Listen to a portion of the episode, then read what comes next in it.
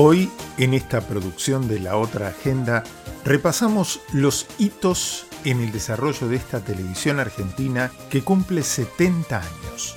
Y también recorremos los tanques, los grandes programas de la tele en todos sus rubros, los que dejaron grandes recuerdos, los que hicieron picos altísimos de rating, los que consagraron a grandes figuras. Y en este homenaje avanzamos y retrocedemos en el tiempo. No se trata de algo cronológico, sino de grandes momentos. En 1951, Jaime Yankelevich, con su hijo Samuel, viajaron a los Estados Unidos y trajeron los primeros equipos para las transmisiones televisivas. Simultáneamente aparecieron en los diarios los avisos para la compra de televisores. La terraza del edificio del Ministerio de Obras Públicas serán los últimos toques a la torre que ha de servir de antena para las transmisiones de televisión.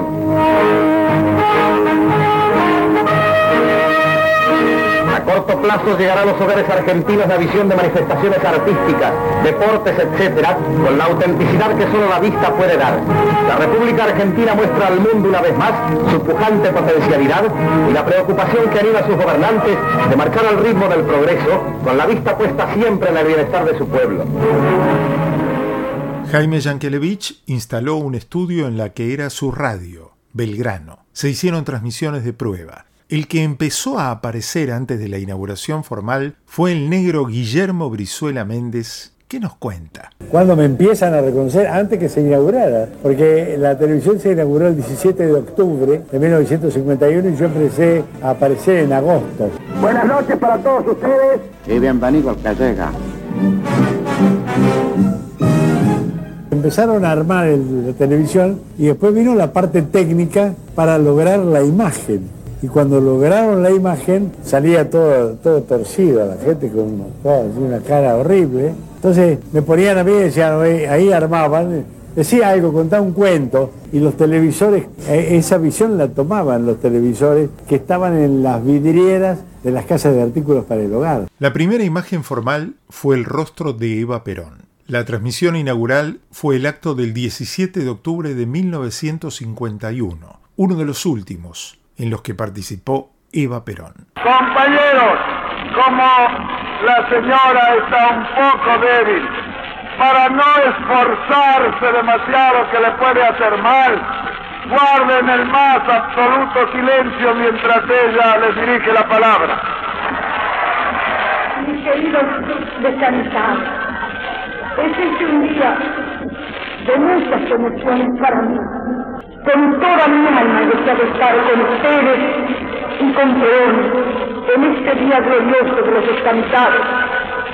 Yo no podré faltar nunca esta cita con mi pueblo en cada 17 de octubre. El 3 de noviembre empieza sus transmisiones LR3 Televisión Radio Belgrano, que se sintonizaba en el número 7. Al día siguiente se transmite el partido Racing San Lorenzo. Había dos franjas horarias, de 16 a 19 y de 21 a 23. En Canal 7 comienzan emisiones de ballet y teatro clásico, programas de cocina con doña Petrona C. de Gandulfo, que años después tendría su gran éxito en Buenas tardes, mucho gusto. Voy a hacerles el pan dulce de Navidad, como les había prometido. Ustedes vayan tomando nota de todos los ingredientes que les voy mencionando.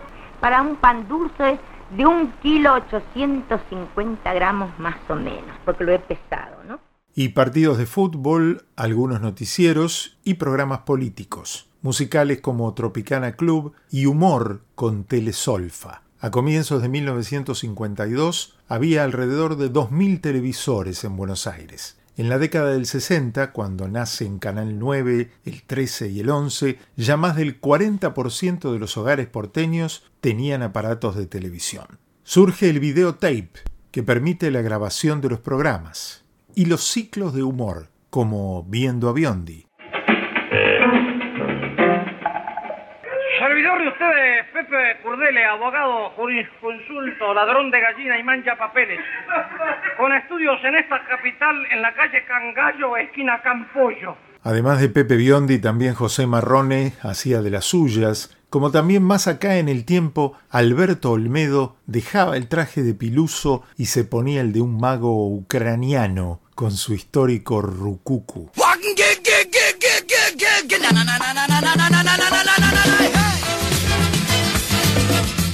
El botón, el chupete, no toca botón, algunos de los ciclos de un personaje de la tele. Y los clásicos de Hugo y Gerardo Sofovich. De chiquilín te miraba de afuera como a esas cosas que nunca se alcanzan. Polémica en el bar, nacido en el 63 y hoy todavía en pantalla. ¿Cómo olvidar aquellas mesas de Minguito Altavista, Jorge Porcel, Javier Portales, Adolfo García Grau y el sanatero Fidel Pintos, que también tuvo su peluquería de personajes, lo mismo que el Don Mateo de Porcel?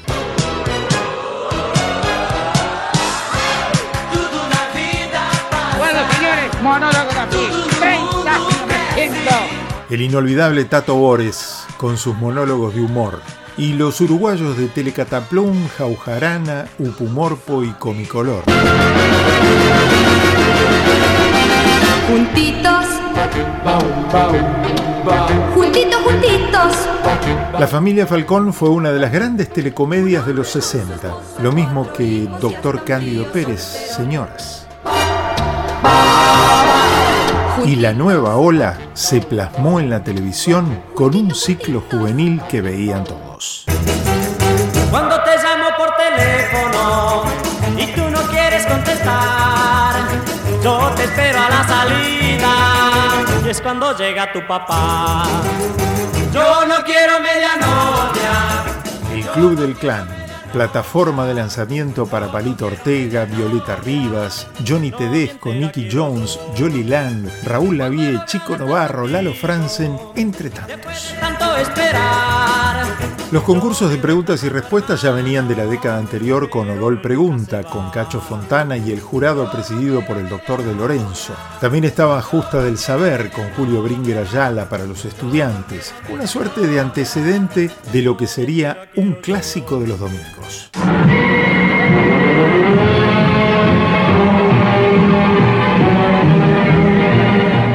Domingos de mi ciudad, domingos para la juventud, feliz domingo para la juventud o simplemente feliz domingo. Con Orlando Marconi, Silvio Soldán, Leonardo Simons, Jorge Rossi, Jorge Formento, entre otros conductores, horas y horas de juegos para ganarse el viaje a Bariloche. Magazine del Sábado, una creación de Pipo Mancera con sus sábados circulares. Un hombre que predecía y estimulaba el éxito de los grandes artistas. Y atención, que estoy seguro de no equivocarme. Ahora debuta en Sábados Circulares el futuro gran astro dentro de muy poco tiempo. Señoras, señores, Sandro y los de Fuego.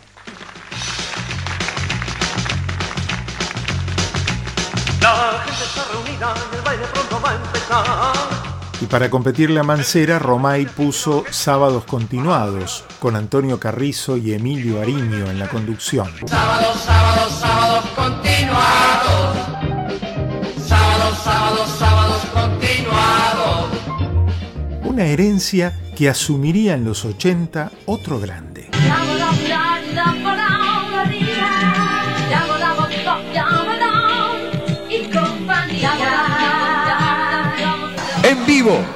Según lo habíamos prometido, exclusivo en 1988 y hoy sobre el escenario, Soda Stereo.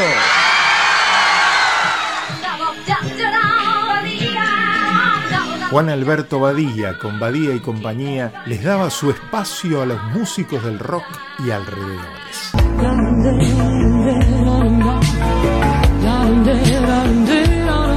También Badía unía dos medios en uno solo, con imagen de radio. Blackie fue una de las grandes productoras de este nuevo medio. Hola María Luisa, ¿cómo estás? No te rifes. A propósito, por curiosidad, ¿fuiste a visitar alguna otra editorial, Globo, Norte? Me hicieron el mismo verso. María Luisa, No es el mismo verso. Este es un medio muy chico, todos nos conocemos y a nadie le va a gustar decirte lo que tenés que hacer. Y la mesa de los domingos tenía desde fines de los 60 un encuentro de familia. No hay nada más lindo que la familia unida, atada con los lazos del amor. Los Campanelli, la familia unita. Sentir que es uno solo. También por el 69 Narciso Ibáñez Menta entregaba El hombre que volvió de la muerte en sus obras maestras del terror. Otro capítulo son Las divas de la televisión.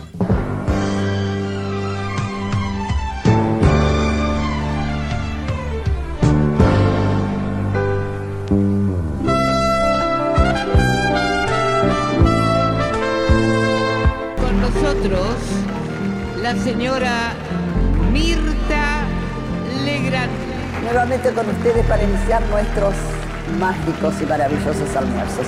Primero fue Almorzando con las Estrellas, una idea de Alejandro Romay que le gustó a Mirta Legrand y a Daniel Tiner para iniciar otro ciclo que sigue hasta hoy. Y la otra diva que en la década del 80 empezó con los llamados telefónicos y terminó haciendo un gran show. Hola Susana, te estamos llamando, queremos jugar. Hola, Hola, sí, ¿quién habla? Esteban. Esteban, ¿cómo estás? Bien. ¿Estás viendo televisión? Hola, ¿está tu mamá? Susana Jiménez, a partir de Hola Susana, se fue convirtiendo en la otra gran diva de la televisión argentina. Hola Susana, te estamos mirando, queremos ganar. Un rubro aparte en la televisión ha sido el de los programas solidarios. Desde la campana de cristal en la década del 60 que contó con los más grandes conductores como Cacho Fontana, Héctor Larrea, Antonio Carrizo y los jóvenes Fernando Bravo, Leonardo Simons y Julio Lagos, pasando por las maratones de 36 horas de Alberto Olmedo o la de 52 horas de Orlando Marconi, Sábados de la Bondad, Corazones Solitarios, Gente que Busca Gente, Sorpresa y Media y hasta Yo me quiero casar y usted de Roberto Galán, que también hizo lucir, o no tanto, a la gente con Si lo sabe cante. Sí, sí, sí, sí, sí, sí, sí, sí, sí, sí, sí, sí, sí, sí, sí, sí.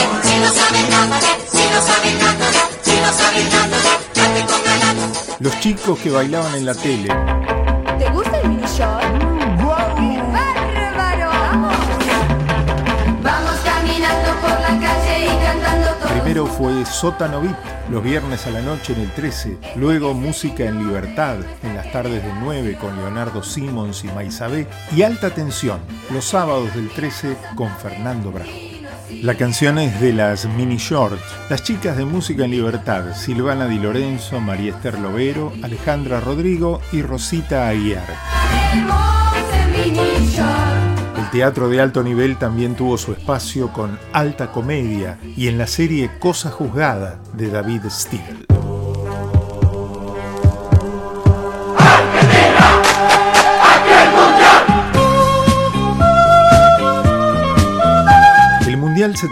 genera la emisión en color solo para el exterior. Recién el primero de mayo de 1980 comienza a emitirse en color para la Argentina. Solo ATC y Canal 13 se adaptan al color ese año, los otros recién al año siguiente.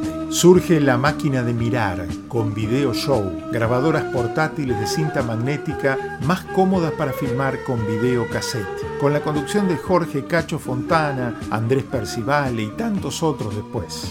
Con el advenimiento de la democracia, se empezaron a ver en televisión las películas hasta entonces prohibidas.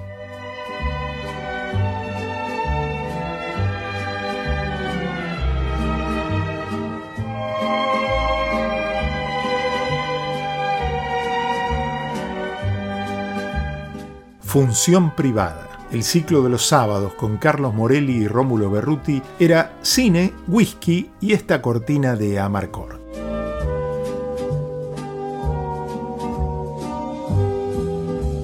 más de ese simpático y querible locutor y conductor llamado Fernando Bravo, los programas con público panelista e invitados, con la vuelta de la democracia, 20 mujeres, con Mónica Gutiérrez y más tarde con ustedes, con Néstor Ibarra.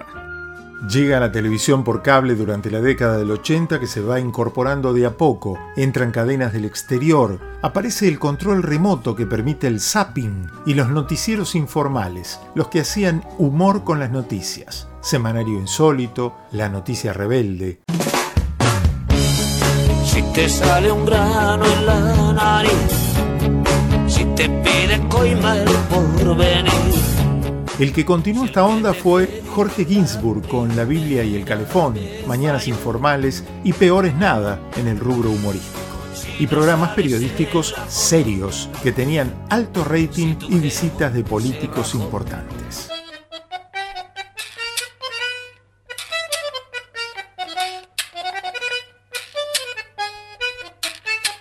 Tiempo Nuevo con Bernardo Neustadt y Mariano Grondona, el que continuaría después con Hora Clave. Y en el rubro periodístico, las desopilantes andanzas de Chiche Hellblum en memoria, con autopsias a extraterrestres y máquinas de la verdad.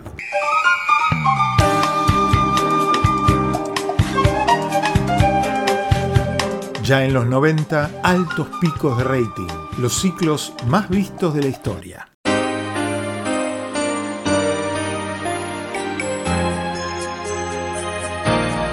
Una vez más, buscamos a través del tiempo el sueño de crecer y amar. La tira juvenil La Banda del Golden Rocket entre 1991 y el 93 con Adrián Suárez, Fabián Vena y Diego Torres tuvo un rating de 45 puntos con el último capítulo.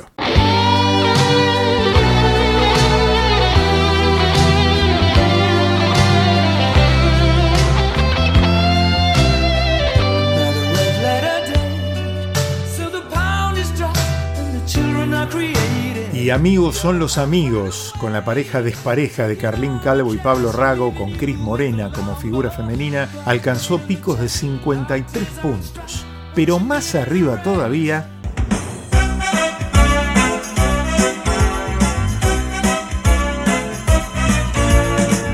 Grande Paz en Telefe. Tuvo Arturo Puig y María Leal con las chancles y picos de 62 puntos. Números increíbles para estos tiempos. Y asomaba la figura de un gran protagonista de todos estos años de la televisión argentina.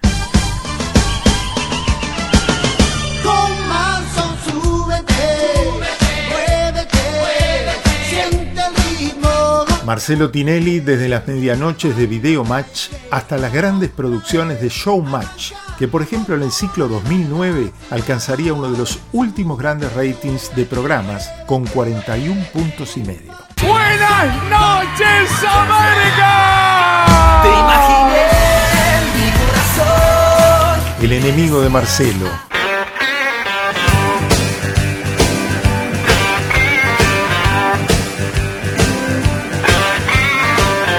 Mario Pergolini le compitió con sus ciclos CQC y Hacelo por mí después de arrancar con la TV Ataca.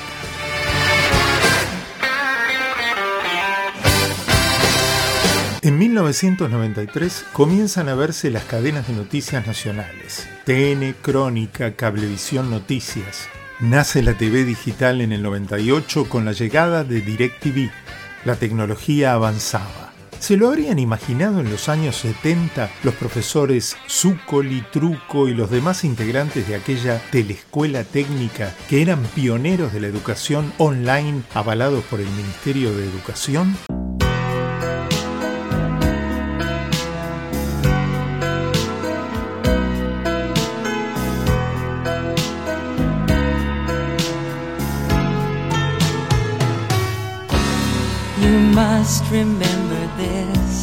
Otra aparición de Fernando Bravo junto con Tete Custarot fue el ciclo periodístico documental que durante buena parte de la década del 90 se vio en el flamante Telefe, siglo XX Cambalache.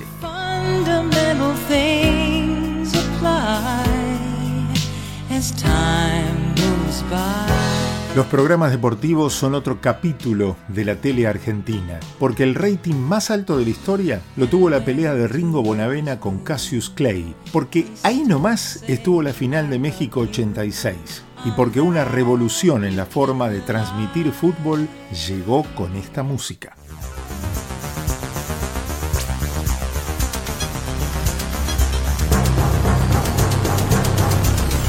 Fútbol de primera los partidos de la primera división pero con una estética diferente, con jugadores que se peinaban para salir en cámara, con preguntas que hacía el relator y respondían los protagonistas. Una producción de torneos y competencias que revolucionó la manera de ver fútbol por televisión, con el histórico Enrique Macaya Márquez y relatores como Mauro Viale, Marcelo Araujo y el Pollo Viñón.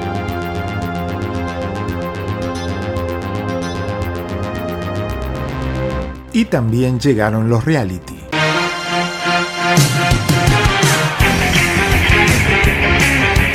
Gran Hermano en la edición 2001 con Solita Silveira hizo famosos a personajes comunes introduciendo el formato reality al país.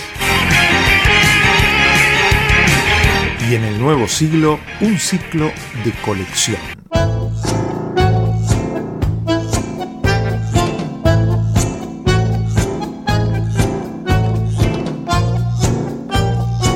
Los simuladores. La creación de Damián Cifrón con los cuatro socios creadores de simulacros para ayudar a la gente común.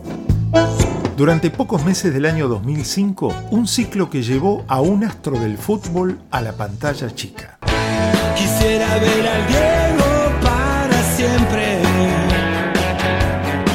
La noche del 10 con Diego Armando Maradona. Se emitió en 13 entregas semanales a fines de ese año 2005, pero con un despliegue y un desfile de figuras espectaculares.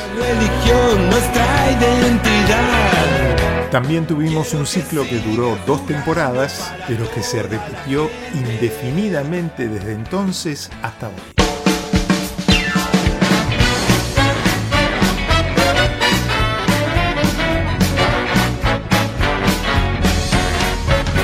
Casados con hijos, con Guillermo Franchella y Florencia Peña encabezando el elenco.